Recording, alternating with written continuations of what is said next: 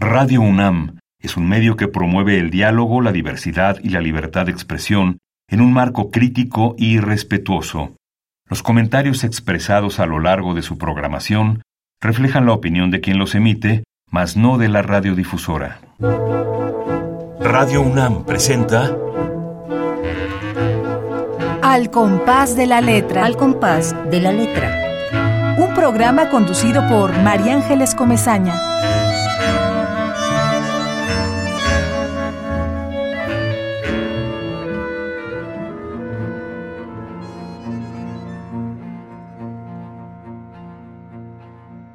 El umbral y la caricia.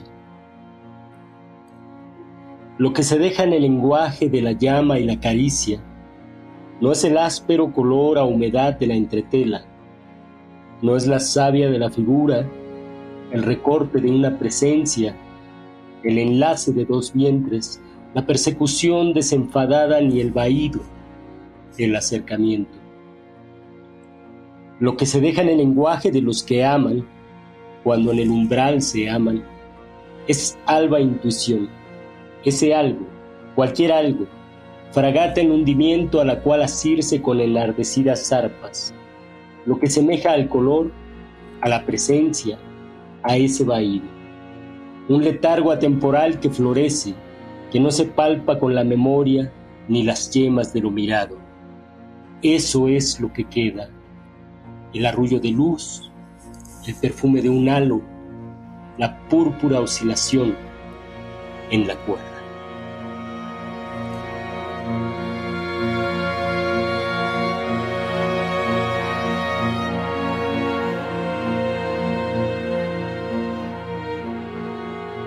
Queridos amigos, muy buenas tardes. Acabamos de escuchar este espléndido, espléndido poema el umbral y la caricia. Estamos abriendo esta ventana que Radio UNAM eh, tiene, tiene para la poesía y para sus creadores y estamos muy emocionados de iniciar un jueves más con un poeta joven, eh, lleno de fortaleza, que nos acaba de leer un poema que, nos, que realmente nos, se nos queda en la piel, el umbral y la caricia. Eh, mil gracias por estar hoy con nosotros. Ulises Pañagua, qué alegría tenerte. Le agradezco muchísimo, agradecemos al Fondo de Cultura Económica porque sabemos que tú eres uno de sus autores y, y de pronto nos, nos llaman y nos, y nos dan la posibilidad de contactar con ustedes y ahora contigo, que es toda una sorpresa y un gusto enorme tenerte en el programa. Muchísimas gracias, María Ángeles, el placer es mío.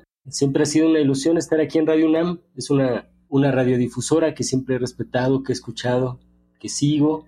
Y, de verdad es un placer estar, un placer enorme estar aquí contigo. Bueno, Ulises, querido, te tengo que comentar y comentarle a todos los que estén sintonizando a las seis de la tarde este jueves que tenemos un grupo, ya se ha hecho una especie de tertulia poética todos los jueves a esta hora. Y bueno, pues eh, saludamos desde aquí a quienes nos están escuchando. Esther Valdés, un abrazo enorme. Esther, te queremos muchísimo.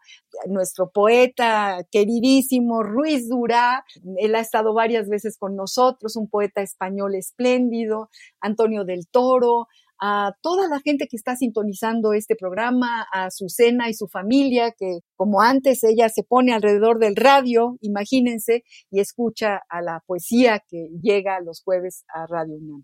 Y bueno, soy María Ángeles Comezaña, muy emocionada siempre, eh, amo a la poesía, traigo en el corazón ahorita un dolor muy grande por por la muerte de Gloria Gerbitz, esta poeta extraordinaria, amiga entrañable, y tengo que decirles que uy, uy, uy, es una, un, llora el corazón, llora el corazón de pensar que ya no está con nosotros y sus migraciones, su maravillosa poesía que, que fue tejiendo como Penélope a lo largo de toda su vida, es un solo poema, Migraciones, nos ha dado un conocimiento enorme y, y nos ha llevado a un paisaje único.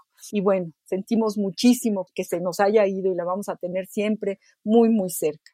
Esta tarde, pues, tenemos el gustazo de tener como invitado a Ulises Pañagua. Voy a leer un pedacito de su, de su gran trayectoria.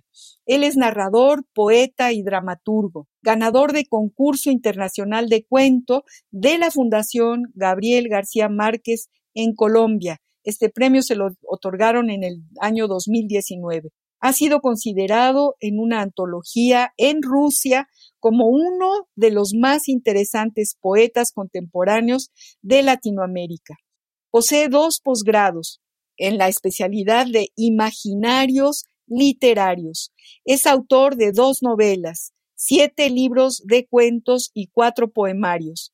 Ha sido divulgado en varias antologías, revistas y diarios nacionales e internacionales, incluyendo Nocturnario, El Búho, Círculo de Poesía, la revista Nexos, Siempre, Blanco Móvil, Punto en Línea, El Sol de México, Igitur, Letralia, eh, New York Poetry, etcétera, etcétera. Fue entrevistado por Silvia Lemus en el año 2020 en el programa Tratos y Retratos de Canal 22.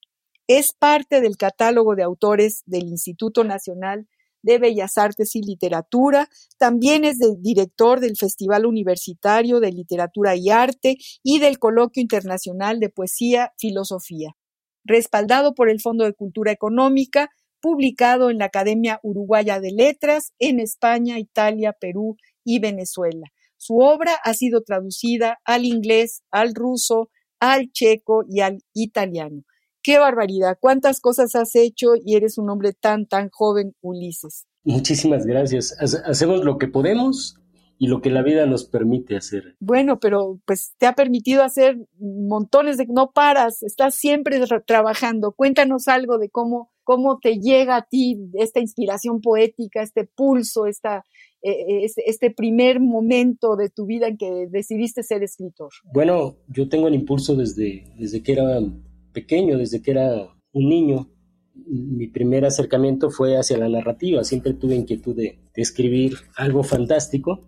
Creo que para mí la realidad nunca ha sido una explicación suficiente acerca de la vida y he procurado siempre que lo, que lo fantástico, lo, lo que esté más allá de lo, de lo físico, sin llamarlo exactamente metafísico, pero de alguna manera lo es, eh, si vamos a la, a la literalidad de la palabra, siempre he procurado que esté presente. Entonces, eh, desde niño me gustó siempre lo que, lo que estaba fuera de, la, de lo que se considera realidad. ¿Escribías narrativa desde niño? ¿Cuentos? Escribí una novela que era muy mala acerca de la Atlántida. Tenía yo nueve o diez años y había leído a Julio Verne. Creo que una de las grandes influencias ha sido Julio Verne y, esta vocación de, imaginar gracias a sus, a sus novelas y yo escribí una novela cuando, cuando en aquellos años se, creía de alguna manera o se hablaba todavía de la, de la Atlántida, este continente oculto a nuestros ojos. Y escribí una novela parecida a 20.000 leguas de viaje submarino, que era malísima, malísima, y la llevé al fondo, creo que era el Fondo de Cultura Económica de, de, aquel entonces de Veracruz. Yo estaba viviendo en Veracruz por ciertas razones. En Jalapa, fui a, fui a las oficinas de Jalapa y, me la rechazaron, obviamente, porque era, no era lo suficientemente buena. Y esa fue la forma en que yo, yo inicié mi, mi carrera literaria, ¿no? Con un rechazo editorial. ¿Y tenías nueve años? Te imagino caminando por las calles de Jalapa con tu, con tu libro en la mano, con tu texto, a los nueve años. A los nueve años. Iba, iba mi padre, me, me acompañó mi padre. Creo que no, en ese entonces no tendríamos auto, entonces supongo que fuimos en, en un autobús. La verdad es que no recuerdo mucho más de ese día. Este, recuerdo las oficinas que eran muy bellas, Jalapa es una ciudad bella. Y bueno, pues de ahí fue el primer acercamiento a la literatura, digamos que, que, entré mal al mundo editorial. No, ¿cómo mal? Entraste perfecto. A lo mejor si te hubieran publicado ya, ya, te, ya te quedabas muy satisfecho, ¿no, Ulises? Sí, la verdad es que la novela era malísima, entonces yo creo que lo justo, lo, correcto era rechazarla. Pero fíjate, malísima que un niño de nueve años eh, decida de pronto escribir una novela, es, ya, ya, ya es un triunfo enorme, digamos, ¿no? Imagínate cómo, cómo fuiste estructurando ideas cómo fuiste eh, pensando en, la Atlántida, en lo desconocido, en una novela de ese tamaño y además basado un poco en, tu lectura de Julio Verne. Pues eso en sí ya tienes que escribirlo, ya tienes que reescribir esa novela, Ulises. Sí, ojalá que algún día me, atreva. Yo creo que un, escritor, una escritora tiene que ser imprudente. Eh, siempre he considerado que hay que tener cierta imprudencia, porque como decía don Alfonso Reyes, la única eh, el único sentido de, estar corrigiendo un libro, de, publicar un libro, perdón, es no pasarse la vida corrigiéndolo, ¿no? Entonces, creo que uno comete la imprudencia de pensar que, algunos textos están listos, sobre todo cuando uno es joven, pero pienso que el, asunto de escribir es eso también, ¿no? Es, como una, una lección, un aleccionamiento espiritual que también nos va dando la vida al paso de las, de las letras. Totalmente, totalmente de acuerdo. Y, bueno, y es como una enorme cantidad de respuestas que, de, que, bueno, que desembocan en, en, preguntas siempre, ¿no? Eh, sí. y un poco eso, eso, eso me pasa con tu obra. Eh, eh, déjenme decirles, queridos amigos, que este poeta jovencísimo, Ulises Pañagua, yo no te conocía, Ulises, estoy muy contenta de conocer lo que escribes y te voy a, te voy a seguir leyendo porque creo que, es como una lección también eh, leerte. Pero empecé a buscar y a buscar libros tuyos y todos están agotados, Ulises. Tienes que estar muy, muy feliz porque todos tus títulos, salvo uno, eh, te decía antes de que empezara el programa, eh, que tiene un título que me encanta, que se llama Las tuercas en mi cabeza, ya desde el título salvo este que, que conseguí, se vale, espero que se valga decir que allá en el sur, en la librería del sótano, hay tres ejemplares por si quieren ir, ir a, a buscarlos rápidamente, porque se acaba toda la, obra impresa de Ulises Paniagua, y eso pues debe dar mucho gusto, ¿no, Ulises? Pues francamente sí, lo, lo, más curioso es que ah, afortunadamente sé que tú, tú lo compraste, que tú lo lees, pero a veces me, ocurre que, a uno lo leen y uno no se entera, ¿no? Uno, uno realmente piensa que, yo pienso que escribir es un oficio donde uno lanza botellas al mar esperando que, lleguen a algún puerto en algún momento dado. Y a veces uno piensa que esas botellas no alcanzan las playas, las playas interiores de la gente, y resulta después que sí, ¿no? Y uno se da cuenta cuando se entera de que se han vendido, se han vendido libros aunque, aunque la realidad es que también a veces se venden libros y el asunto es que se lea. Es un, asunto interesante este, cuando la gente realmente compra el libro, pero también lo lee. Creo que es algo, parece un poco superficial lo que estoy diciendo, pero no lo es, porque muchas veces la gente compra libros, pero los mantiene ahí guardados, ¿no? Como, como esto que escribiste, que parece Ruiz Zafón. Eh, justo, justo esto, esto que leí en, tu, en tus tuercas, en tu cabeza, eh, de, de alguien que, que, que, compraba libros y los tenía todos ahí en, en, una enorme sala y su casa se convirtió en ese librero, ¿no? Sí, Ulises. Exacto, sí, ¿no? ¿Cómo se llama esa? Ya no me acuerdo cómo se llama, aquí lo tengo, pero me pareció divertidísimo, ¿no? Sí, es, es, un, es un hombre que este, es, es, un comprador compulsivo de libros. Ajá. Cada vez que entré a una librería, que era algo que a mí me pasaba, salía con libros, ¿no? De, con la compra de libros que, que a veces este, no, no pensaba comprar y a mí me pasó una época de mi vida que empezaba a comprar libros hasta que me di cuenta de que no era capaz de leer tantos libros como estaba comprando. Me di cuenta de que eso puede ser una, una obsesión. Humberto Eco habla, por ejemplo, de la diferencia en, en La memoria vegetal, que es un gran libro, de la diferencia entre bibliómanos y bibliófilos. Y e, él habla acerca de que los bibliófilos son los que aman los libros y siempre quieren, los quiere tener presentes y los bibliómanos son los que los pueden tener como colección, como un objeto de colección. De cualquier forma es compulsivo comprar libros de esa forma. Así es. Y, yo creo que cualquier terapeuta, así como a Julio Cortázar le prohibieron leer durante un tiempo porque leía furiosamente, yo creo que coleccionar libros también tiene que ser un asunto que, que hay que tratar. pero ¿cómo? A ver, cuéntanos, yo eso no lo sabía. ¿Cómo que le prohibieron leer libros porque leía compulsivamente Cortázar? Sí, Cortázar leía muchísimo una época de su vida. Este, era un hombre muy solitario, sobre todo en esa época de su vida. Y pues leía, leía furiosamente, dice él, de tal manera que, cuando, cuando fue con un, con un terapeuta le, prohibió leer, le dijo que no, no podía seguir leyendo porque pues tenía ya serios problemas con respecto al mundo porque estaba siempre embebido en los libros. es que me parece divertidísimo y me encanta oírte, oírte esto y, te tengo aquí enfrente Resaca Literaria, que dice, a últimas fechas, entrar en una librería es como padecer una resaca tras la fiesta. Me veo llevando libros que no recordaba haber comprado, es decir, sin saber cómo ni cuándo, los ejemplares viajan en mi bolsa. Juro por lo que más quiero que no recuerdo en qué momento los adquirí. Antier, por ejemplo, noté que no hallaba la sala de mi departamento bajo las pilas y pilas de obras que reuní durante los últimos meses. Lo que es peor, pude comprobar que coincidir con mi esposa en medio de un laberinto bibliófilo resulta un milagro. También detecté que para comunicarnos en casa solemos gritar hasta quedar afónicos entre portadas de novelas poemarios o enciclopedias. Ella está decidida a enviarme a un grupo de autoayuda. Y si no existe un grupo de tipo literario, se ha impuesto la tarea de crearlo.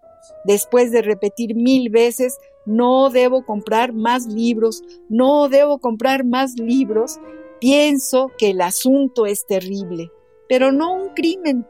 He prometido ayunar textos, aunque el vicio de leer es delicioso y quisiera hacerlo, no prometo moderarme en la próxima visita a una librería.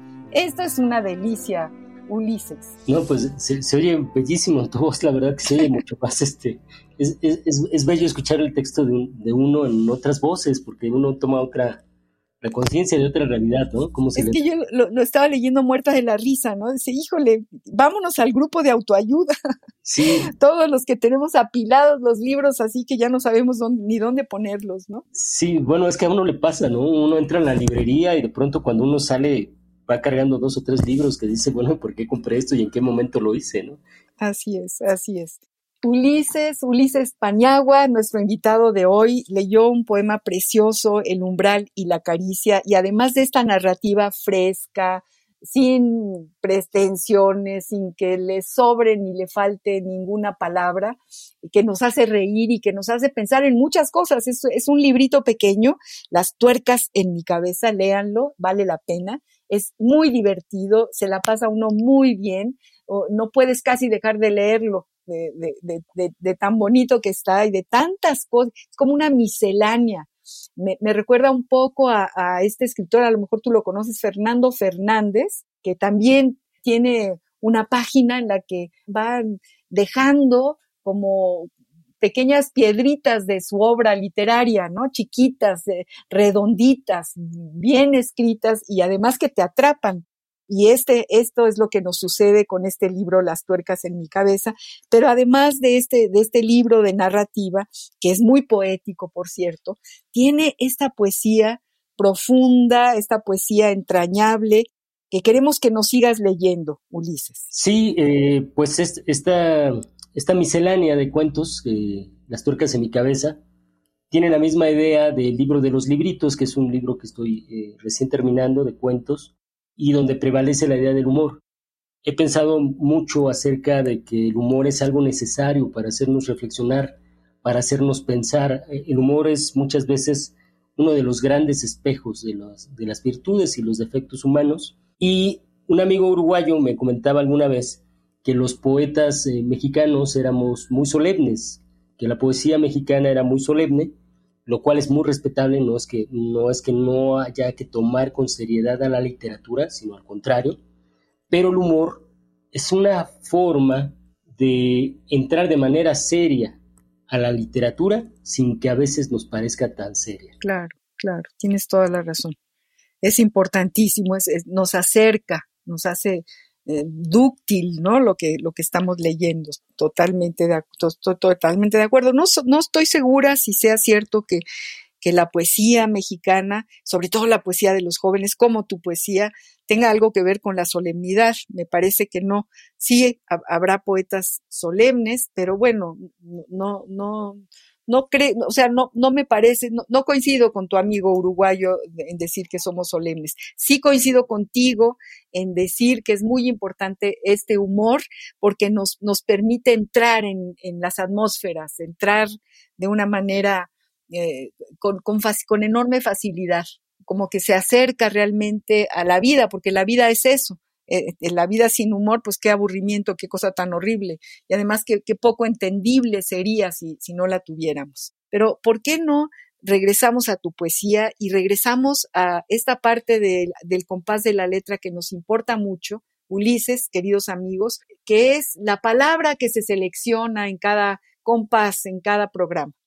Y me parece increíble la palabra que tú has seleccionado, que pues es una palabra, pero es más bien una letra. Ulises ha seleccionado como ruta de, este programa y para eso nos trae quizá sus tuercas en la cabeza y su preciosa poesía que queremos seguir escuchando, la palabra Aleph, la letra Aleph. Y, sí, me, gustaría muchísimo que nos hablaras de, de, eh, esta palabra, que, que, no, que no está como tal en los diccionarios, no hay una definición de un diccionario sobre el Aleph, ¿no? Yo aquí me atreví a decir, es la única letra muda del alfabeto hebreo y representa la totalidad. La forma de todas las letras eh, eh, puede caber es, eh, en este, en esta, ¿no? En esta, en esta única letra. cuéntanos algo tú del Aleph, de, de, de, esta, digamos, este pretexto en nuestra capsulita sobre la ruta de la palabra. Bueno, el Aleph es una palabra que escogí precisamente porque es interesantísima, porque es misteriosa. Eh, aparentemente, sobre todo cuando se hace famosa a través de este cuento de Jorge Luis Borges. De Borges. Eh, pues pareciera que todos estamos conscientes o entendemos que es el Aleph, pero la realidad es que es una, una palabra misteriosa porque tiene varias implicaciones en diferentes lenguas. Por ejemplo, es, es una de las letras de la cábala, tiene que ver con la cábala y, y, sí tiene que ver con el contener, ¿no? Es como, como una vasija que contiene, digamos, que un líquido, como un recipiente que contiene líquido y que ese líquido es el conocimiento en todo, todo el mundo. Pero también es la primera letra del alefato, y que también es al mismo tiempo la primera letra eh, que se considera alif o alif del alfabeto arábigo, por ejemplo. Y también eh, aparece en el Códice Sinaítico, que es un manuscrito de la Biblia, que fue escrito alrededor del siglo IV después de Cristo. Y pues es un jeroglífico que representa a un buey. Si nosotros vemos bien la letra, incluso la letra A, es un, eh, si, volteáramos, si pudiéramos voltear la letra la giráramos de cabeza, eh, pareciera que tuviera los cuernos de, un buey apuntando hacia el cielo. Esta letra pasó al alfabeto fenicio, pasó también al griego, que vendría siendo alfa, eh, es la letra alfa, y después llega al latín. Y también se utiliza en matemáticas, por ejemplo, que eso es muy interesante, que yo supongo que es una de las razones por las cuales Borges eh, utiliza también esta, palabra para lo que él quiere implicar. Y fue ocupado por, por George Cantor, o Cantor en la formulación de su teoría de conjuntos para representar la cardinalidad de los números infinitos. Así es. Y tú me decías hace un ratito que el umbral y la caricia, este poema tan bello que nos leíste al principio del programa, eh, también nos lleva un poco al Aleph, ¿no? A, este líquido, como tú dices, a este líquido del conocimiento. Es que, bueno, finalmente amor se escribe con, con la letra A de, de Aleph, ¿no? Y se podría hablar también de, del alfabeto, de la caricia, de las caricias, por ejemplo. Las caricias tienen su propio lenguaje, su propio alfabeto, que integran un alfabeto que es el, el alfabeto de la, pues, de la humanidad. Así es. Bueno, queridos amigos, estamos platicando con Ulises Paniagua, este poeta, este, este narrador fantástico que está hoy con nosotros en el compás de la al compás de la letra. Aquí, por ejemplo, Ulises, yo, yo quiero regresar a tu poesía y, en, justo en, en, tus tuercas aparece una, una página donde dice 12 y un asuntos que debe saber cualquier poeta.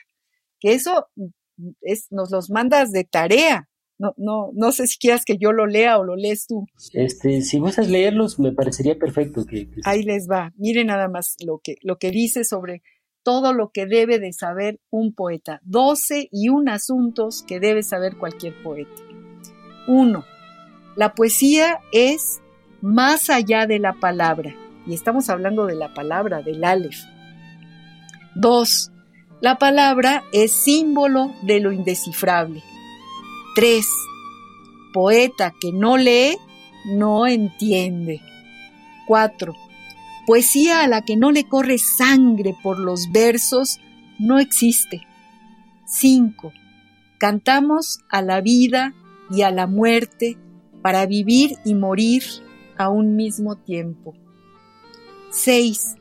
La poesía no es transgresión si no se conoce a los clásicos. 7. La poesía no solo son los clásicos. 8. Las rupturas de pensamiento, la visión crítica y la transformación lingüística son herramientas poderosas para el poeta de hoy, pero no lo único. 9. El poeta es espejo de su proceso sociohistórico, aunque no quiera. 10. El poeta no es Dios. Muy importante, ¿eh? El poeta no es Dios. 11. Dios, si existe, hace y lee mucha poesía. 12. La poesía hace y deshace dioses. 13. Poesía es ante todo libertad. Y ahí se termina lo que debemos saber todos los poetas. Y yo te felicito, Ulises, por por este libro, por este texto. ¡Qué maravilla! Muchas gracias. Sí, pues es que creo que escribir poesía es contradictorio. Yo, muchas veces escucho, hay a veces discusiones acerca de qué es poesía o cómo se debe escribir la poesía. Y la verdad es que yo pienso que no existe una sola cara de la poesía. Como, como el Aleph, eh, podemos observar eh, el centro de, de una circunferencia, de una esfera, desde todos los puntos que queramos verlo. E-, ese centro podría ser la poesía, o, más bien desde, desde ese punto tomamos toda la poesía alrededor de, la circunferencia o de la esfera, y entonces tendríamos millones de versiones de la poesía o de los acercamientos poéticos. Eh, entonces ahora yo entre más leo y que entre más leo menos, menos entiendo, la verdad es que pienso que no existe una no existe una persona capacitada para decirnos exactamente este es el sentido único de la poesía. E, es, algo que me, ha inquietado últimamente y además para mí el acto poético va más allá, viaja más allá de la palabra. Puede ser poético un, gesto, por ejemplo, una, despedida, un pañuelo en una estación de trenes diciendo adiós. Puede ser un acto poético, ¿no? Ah, qué bonito eso. Son cosas de las que también habla, por ejemplo, Jodorowsky, dice antes de salir a la calle, perfuma la suela de tus zapatos, dice él, como un acto performativo, y entonces se hace poesía de ese modo todo el tiempo. Jorge Luis Borges, volviendo a Borges, decía que él había escuchado gente en la calle que va hablando cotidianamente y que en su habla encontraba frases poéticas. Así es. Eso es fantástico. Y, yo creo que claro que sí, que la vida cotidiana tiene, está plena, está sembrada de poesía en todos los rincones, en todos los rincones. Y, regresando al Aleph, también hay una, hay una connotación de silencio, que, que, es una letra muda, es una letra, y eso también tiene una connotación simbólica importante, ¿no, Ulises? Sí, definitivamente, yo creo que es que el silencio es parte también de, ¿cómo explicarlo? Es la otra cara del universo. Eh, tenemos lo que está a la vista, lo que se escucha, y tenemos por otra parte lo que es velado y lo que, es silencioso, que suele ser más profundo que lo, que podemos ver o escuchar. Claro que sí. ¿Qué te parece si escuchamos una bellísima canción de Pedro Guerra cantada por él y por la fantástica Cesárea Évora, que se llama justamente Tiempo y Silencio. Vamos a escucharla, queridos amigos.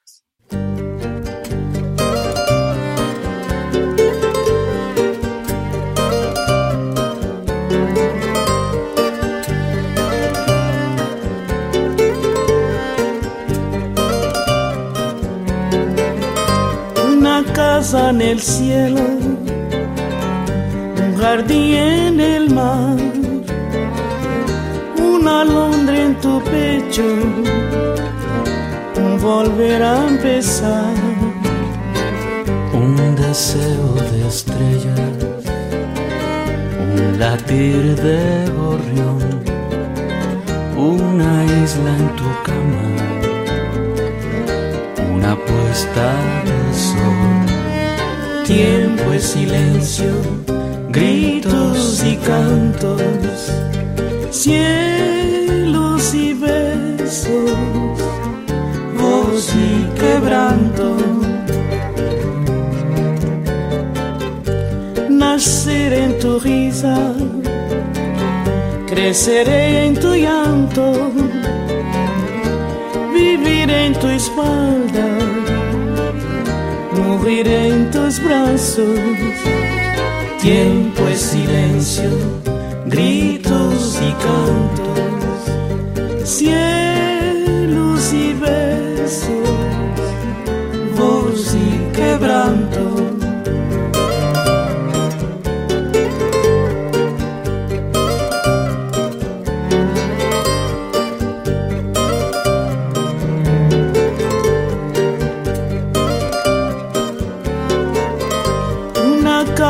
El cielo, un jardín en el mar una alondra en tu pecho, volver a empezar. Un deseo de estrella, un latir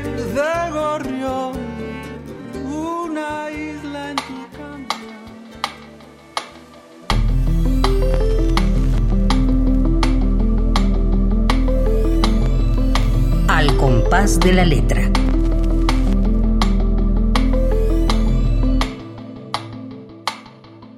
Bueno, tiempo y silencio con estas voces y estos, este par de, de, soles, Pedro Guerra y Cesárea Évora, qué belleza. Gritos, eh, cielos y versos, gritos y cantos, voz y quebrantos, qué bello, qué, qué bello poema y qué bella música. Ulises, ¿qué te parece esta pausa musical que hemos puesto? No, pues me parece que demuestra la profundidad de los cantautores, ¿no? Siempre este, hay, cantautores que tienen temas, pues bien interesantes. Pedro Guerra es uno de, ellos, ¿no? A mí, a mí me ha encantado siempre sus temas, son muy variados. Y, por ejemplo, El marido de la peluquera me parece un, tema bien interesante. Y por ahí pienso también en, Luis Eduardo Aute. Aute, claro. Que también habla, por ejemplo, ahí de la belleza, tiene una canción sobre la belleza, que me parece fuera de contexto en el sentido de que e, e, este, esta manera de arriesgarse de estos eh, cantautores a temas tan profundos, que es el tiempo, el silencio. y, es, como decíamos hace un ratito, bueno, la pura poesía, eh, con música, e, es, es, muy virtuoso porque cuando tú le pones música a una letra tan profunda, si no es muy, muy, muy buena, pues, pues no es buena tiene que ser realmente virtuosa, ¿no? Y creo que estos, ellos lo logran, todos estos cantautores lo logran, porque también son poetas de alguna forma y además han tomado poesía de, muchos autores y, han hecho esta, esta maravilla, este, esta obra de arte con la música, sin que compitan ni la música ni la letra. Y eso es, nos llena de emoción y es rete bonito.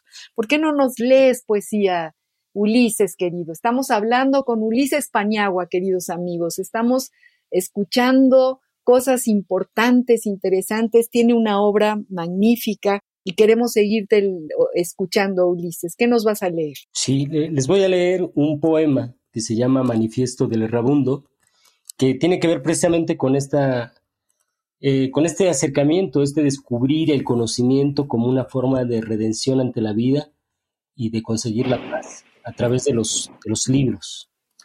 y lo, leo con, truenos de fondo que vienen de, maravilla para, para, este programa.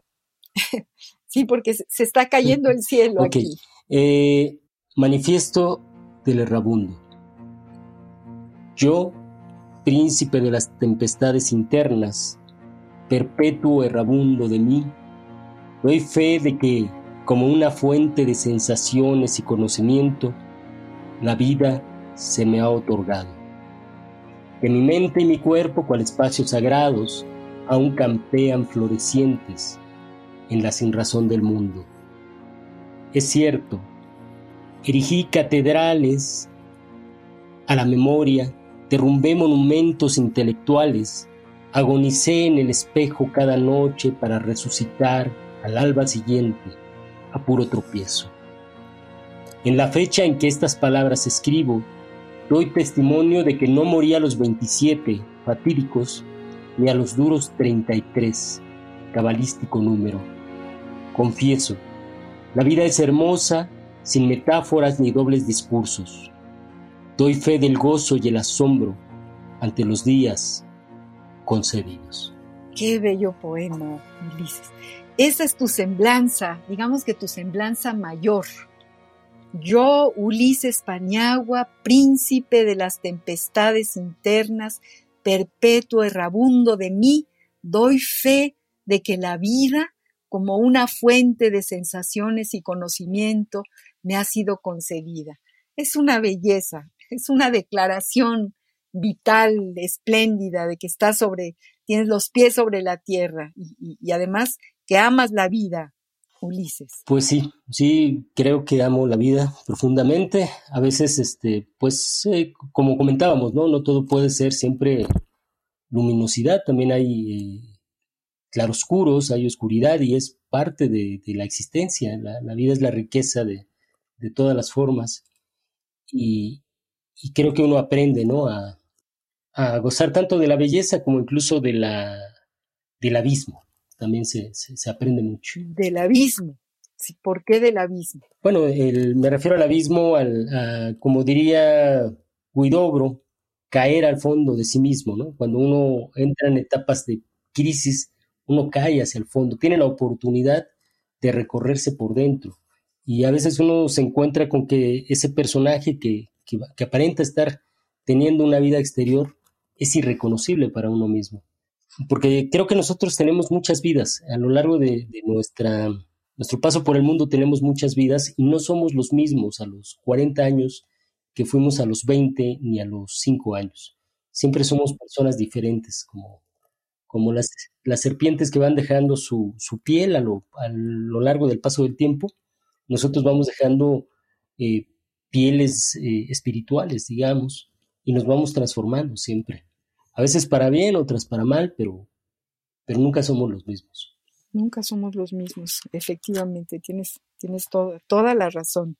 Ulises Paniagua, eh, tenemos una pequeña cápsula que nos gusta mucho platicar con nuestros invitados siempre, porque estamos pues, como muy enamorados de los epistolarios. Nos, gusta entrar en esta piel de, de, una carta, de lo que le escribe un escritor a otro, un escritor a, su amada, un escritor a la, como, como que, escribe cartas maravillosas, eh, ahora que hablabas de Guidobro, pero, pero nos seleccionamos una carta simpática, una carta a ver qué te parece a ti, qué les parece, queridos amigos, nuestro epistolario, nuestro domicilio conocido. Eh, hoy es una carta de López Velarde que me gusta, me gusta sentir el tono de López Velarde, el humor de López Velarde. Esto que decíamos de que la poesía mexicana puede ser solemne o no, que yo no coincido mucho, eh, aquí en esta carta se ve este humor, humor muy mexicano, ¿no? De, nuestros, de nuestros escritores.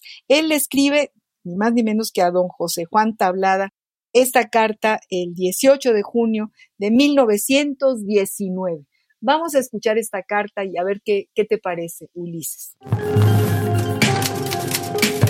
Epistolario. Domicilio conocido. Domicilio conocido.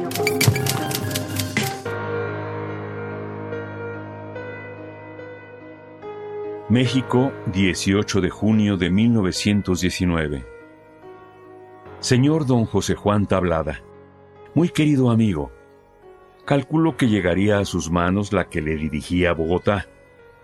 Hoy me refiero a su muy grata e interesante de abril. Rafael López, que la considera como yo un verdadero documento, quiere que la publiquemos. ¿Da usted su autorización? Yo creo que omitiendo lo relativo a los periodistas, podrá y debería ver la luz. ¿Qué me dice? Por otra parte, la propaganda que ha hecho usted allá de nuestras cosas es conocida y apreciada aquí más de lo que usted mismo se figura. Todos hemos recibido los periódicos que usted afectuosamente nos envía. Llegando al punto de su poesía ideográfica, quiero hablarle con absoluta sinceridad, como si me confesara, declarándole desde luego que sabré cumplir, espontáneo y gustoso, su encargo, que tanto me honra, de preservar su obra de odiosas contaminaciones. Mi actitud, en suma, es de espera. Hasta hoy, lo ideográfico me interesa más que por sí mismo, por usted que lo cultiva. Desde que conocí lo de Apollinaire, se me quedó la impresión de algo convencional, y esa impresión persistió después de reproducirse aquí los poemas de usted en La Habana.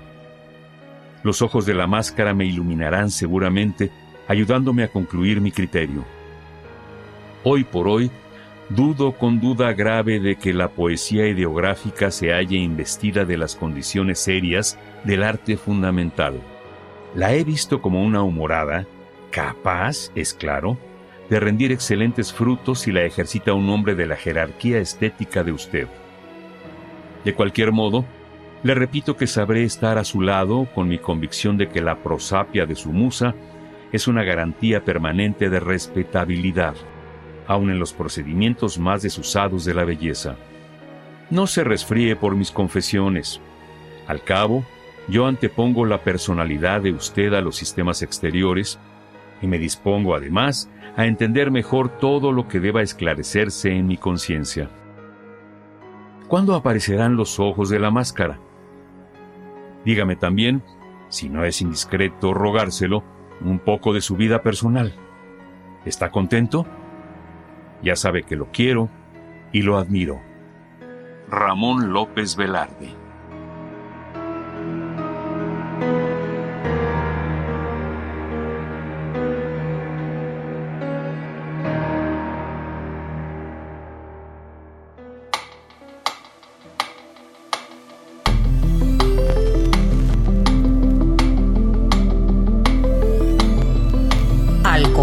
de la letra.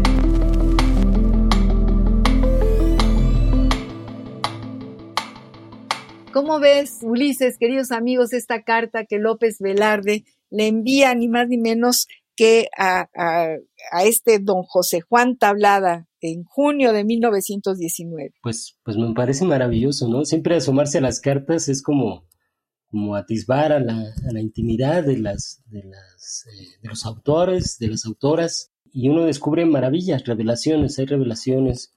A, mí me gustan mucho las cartas de, Juan Rulfo a Clarita, por ejemplo. Ay, son preciosas. Algunas veces las hemos traído aquí a este compás. Sí, y también están las cartas de, James Joyce a Nora Barnacle, que son sumamente pornográficas por momentos, eh, o pasionales.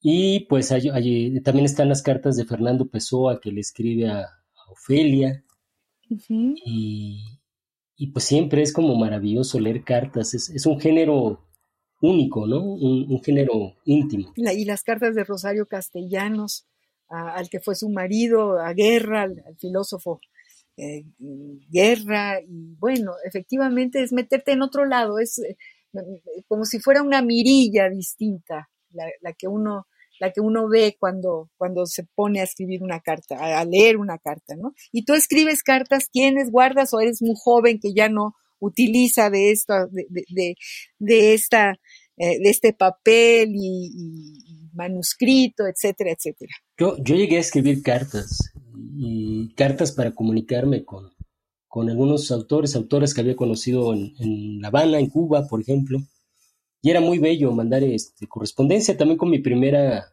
mi primera novia. Llegamos a escribirnos cartas en aquel entonces, ya eh, no existía el email todavía.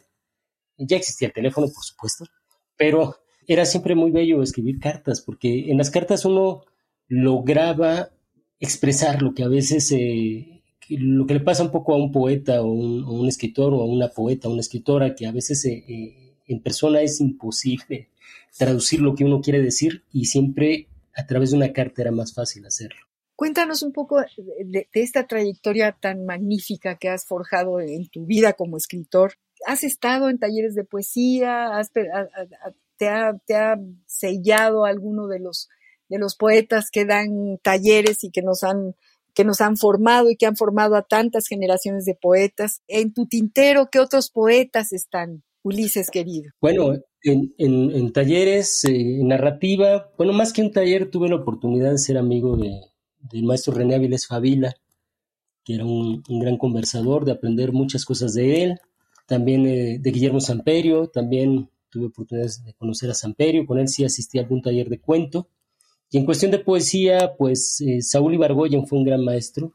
No me digas, qué maravilla. Fue un querido maestro, amigo, eh, una gran persona, Saúl. De Saúl aprendí muchas cosas y también tuve el placer de tener un, de estar en un taller con Jaime Augusto Chile, que también ya, ya no nos acompaña. Y, y, bueno, básicamente yo, yo digo que esos son en gran medida mis maestros, pero también siempre me gusta comentar que también grandes maestros o, de los mis grandes maestros, como diría Quevedo, ¿no? Eh, entramos en conversación con los difuntos a través de los libros los autores muertos, los autores que aparecen en los libros, siempre son también grandes maestros y grandes maestras. Creo que uno aprende muchísimo de, esos autores, ¿no? Nos enseñan mucho, sobre todo cuando uno sigue la obra continuamente. Creo que, por ejemplo, Borges es un autor que he leído mucho, por supuesto. Italo Calvino es un autor que leo mucho también. Eh, Eduardo Lizalde es un Uy, el tigre. El tigre es un, poeta que a mí me, marcó profundamente cuando leí eh, su poesía. Y, bueno, entre otros, ¿no? Que son los que me vienen ahorita a la, mente. Léenos algo.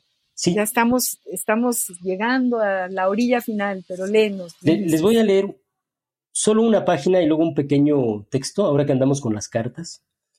Estos pequeños textos escritos a manera de carta, aunque no lo son.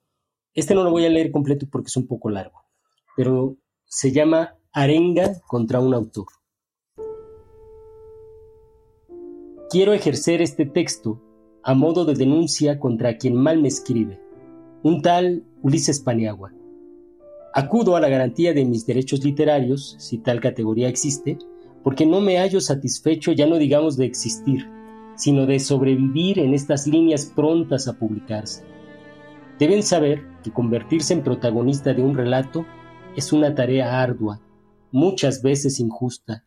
Cuando eres un tipo creado por otro, no tienes oportunidad de defender los pensamientos propios, las convicciones, de externar las contradicciones internas. Una u otro se convierte en la víctima de un oráculo que se va gestando de manera ineludible en la libreta o la pantalla del laptop de un autor con una vida miserable, mediocre, sin que se logre detener la catástrofe que se avecina. Un personaje se halla indefenso ante tales excentricidades y exploraciones. Es humillante. Puedo garantizarlo. Un narrador de ninguna manera se aproxima a la idea de un Zeus o una deidad digna de registrarse en el Chilambalam. Desde luego, no son tan simples los motivos de mi rencor. Sucede que este tipejo, mi autor, anda por la vida despreocupado tras redactar tres o cuatro cuartillas donde se me descarnan las emociones me lega un problema y se larga a beber un café, a pasear al parque con su perro, o se sienta cómodo para mirar una miniserie con su novia. Canalla, bellaco, sé que no se ocupan mucho estos insultos en la actualidad, pero el muy mocho me dotó de un vocabulario antiguo y santurrón. Cuando retorna a la novela en la que me hallo, lo hace con una alegría infantil que me impacienta. Me molesta además su intención de ser niño dentro de la casa y fuera de ella con esa actitud ramplona con la que camina por las calles o aborda el transporte público, se atrevió con impunidad a asestarme este nombre de espanto. Tadeus Gumperia. ¡Qué horror! Mejor llamarse Chacarita o Señor Ficción. El efecto ridículo e inverosímil sería el mismo. ¿quién diablos puede llamarse Tadeus Lumperia? ¿No podía solo llamarme Tadeo de manera sencilla? Y el apellido Lumperia, qué vergüenza. No sé dónde y cuándo se lo inventó. es que es divertidísimo. Tadeus Lumperia. Tadeus Lumperia tiene que ver con los lumpen, me imagino, es divertidísimo. ¿Cómo no llamarte Chacarita? Sí, sí. o, Tadeo nada más, es fantástico. Un personaje que se queja de su autor, ¿no? Como, como el estilo. Y, un poco como, como el Aleph de Borges, ¿no? O sea, que un personaje que se queja de sí mismo, ¿no? Así es también, sí, es verdad. Un poco es, como esa historia, ¿no? Eh, ¿qué, otra cosa nos vas a ah, leer? otra, esta es como una misiva, no es una carta, es una especie de misiva eh, es un mensaje que se deja en una, en una computadora. Estimado oficinista, para aclarar la situación, dejo este mensaje sobre la pantalla de su PC. No se presente más. Hace dos quincenas nos enteramos del accidente automovilístico, lo cual nos apesadumbró. Incluso colocamos una veladora en la copiadora general, lo que atenta contra las reglas de la empresa. Hemos hecho suficiente. Así que es una súplica, ya no asista. Comprendemos la situación delicada, la necesidad de un empleo, el que piense en el bienestar de su familia, pero su extremada palidez, las cicatrices que le heredó el accidente y sobre todo la pestilencia que despide han mermado la productividad de los compañeros quienes se quejan de su higiene. Recapacite, sea fuerte, acéptelo. Usted está muerto. No nos obliga a negarle el acceso al corporativo. Sin otro particular, se despide de usted su jefe inmediato, licenciado Pontiveros. Este es genial, es genial este, este cuento. Me, recuerda aquella novela de Bartleby, preferiría no hacerlo, no sé si tú la, leíste. Sí, sí. Eh, no, o sea, no tiene que ver, la historia es distinta, es aquel hombre, aquel, aquel burócrata que decidió prefirió quedarse sentado en su escritorio y en su, y en su silla y no irse ni a, ni a dormir ni a nada, quedarse, preferiría no hacerlo. Y cuando lo invitaban a salir por la puerta, él decía, preferiría no hacerlo. Y un poco esa atmósfera y ese, y esa eh, gracia enorme que tienes al escribir me, me, me lleva, me lleva a estos caminos, este, Ulises. No, pues, pues fíjate que precisamente eh, tengo aquí una minificción, es súper breve, que es, eh, en vez de escribir un prólogo para el libro de los libritos, escribí un antiprólogo. Y el antiprólogo lo escribe precisamente Bartleby, el escribiente. ¡Ah, qué genial! Mira, Entonces, eh, no, me, no me equivoqué. dice así, antiprólogo. Podría prologar este libro, pero preferiría no hacerlo. Bartleby, el escribiente. Ah, qué fantástico. Mira que yo eso no lo había visto. ¿eh? Se me, realmente me llevaste con este texto, me llevaste a, a, la novela aquella que, que disfruté tantísimo. Estamos a punto de acabar, pero no queremos irnos Ulises Paniagua, sin que nos digas algo rápidamente sobre tu música y, queremos terminar escuchándote, yo, porque sabemos que tienes un disco. Cuéntanos rápidamente algo sobre esta faceta tuya. Bueno, eh, pertenezco a un grupo, creé un grupo en 2008 que se llama Colectivo Pena Ajena, eh, un colectivo interdisciplinario donde mezclábamos pintura en vivo, que se, pintura que se hacía en vivo, con, con música y con poesía. De, eso me llevó a componer canciones de pronto, no sé cómo ni cuándo, pero comencé a, poner, a, componer algunas canciones. Y una de estas canciones fue una que dediqué a las desaparecidas y los desaparecidos de, nuestro país, que por alguna razón, eh, supongo que por esta manifestación de la poesía en la manera de pensar, me imaginé que rezarían o serían, eh, sus almas serían vigiladas, este, atendidas recibidas no por un Dios, sino por un Dios oscuro, en el buen sentido de la palabra, un, Dios que vive en las sombras no porque sea funesto, sino porque es muy compasivo con los que, los que mueren a oscuras. Y, entonces hice esta canción que se llama así, precisamente Oscuro Dios, que forma parte de este disco, este, mientras nos queden labios con que, con qué cantar. Ay, pues muchísimas gracias, Ulises, por estar con nosotros esta tarde. Ha sido una tarde lluviosa, llena de emoción. Hemos encontrado en, tus textos realmente eh, asombro, maravillas. Eh, tienes un talento increíble para, para romper la cotidianeidad y llevarnos a tu universo. Y te agradezco muchísimo que hayas estado con nosotros, mi querido Ulises Paniagua. No, muchas gracias a ti, querida María Ángeles. Es de verdad un honor estar contigo. Muchas gracias a Ivonne, muchas gracias a Radio UNAM. Solo tengo palabras de, agradecimiento con ustedes. Muchas gracias. Gracias otra vez, Ulises. Gracias, eh, Ivonne Gallardo, nuestra productora. Gracias a todos los que han sintonizado en este compás, este jueves. Vamos a, a irnos escuchando la música de este gran escritor, Ulises Pañagua. Yo soy María Ángeles Comezaña, los espero el próximo jueves al compás de la letra.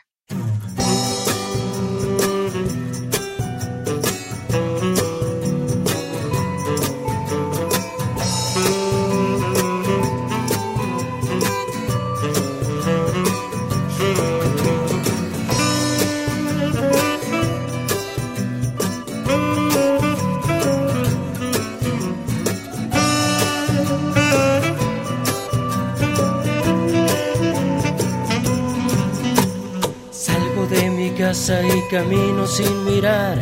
Es la calle oscura la que espera sin llorar. Somos esa sombra sin origen y final. Una marejada que devora sin piedad. Oscuro Dios, oscuro Dios. ¿A dónde voy? ¿Con quién estoy? Cuadras y comienzo a rezar. Sales de la casa sin saber si volverás. Esta selva dura te persigue hasta el final. No hay escapatoria, un lamento criminal. Oscuro Dios de los que son. La maldición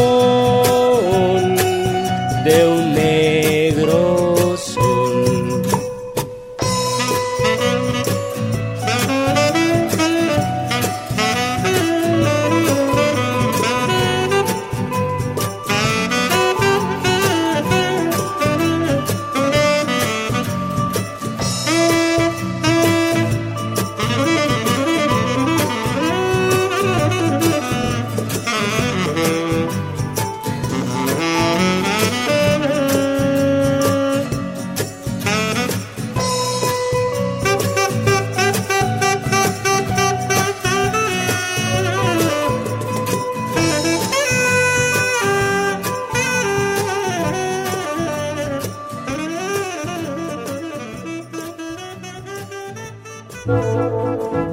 Radio UNAM presentó Al compás de la letra. Al compás de la letra. Un programa conducido por María Ángeles Comezaña.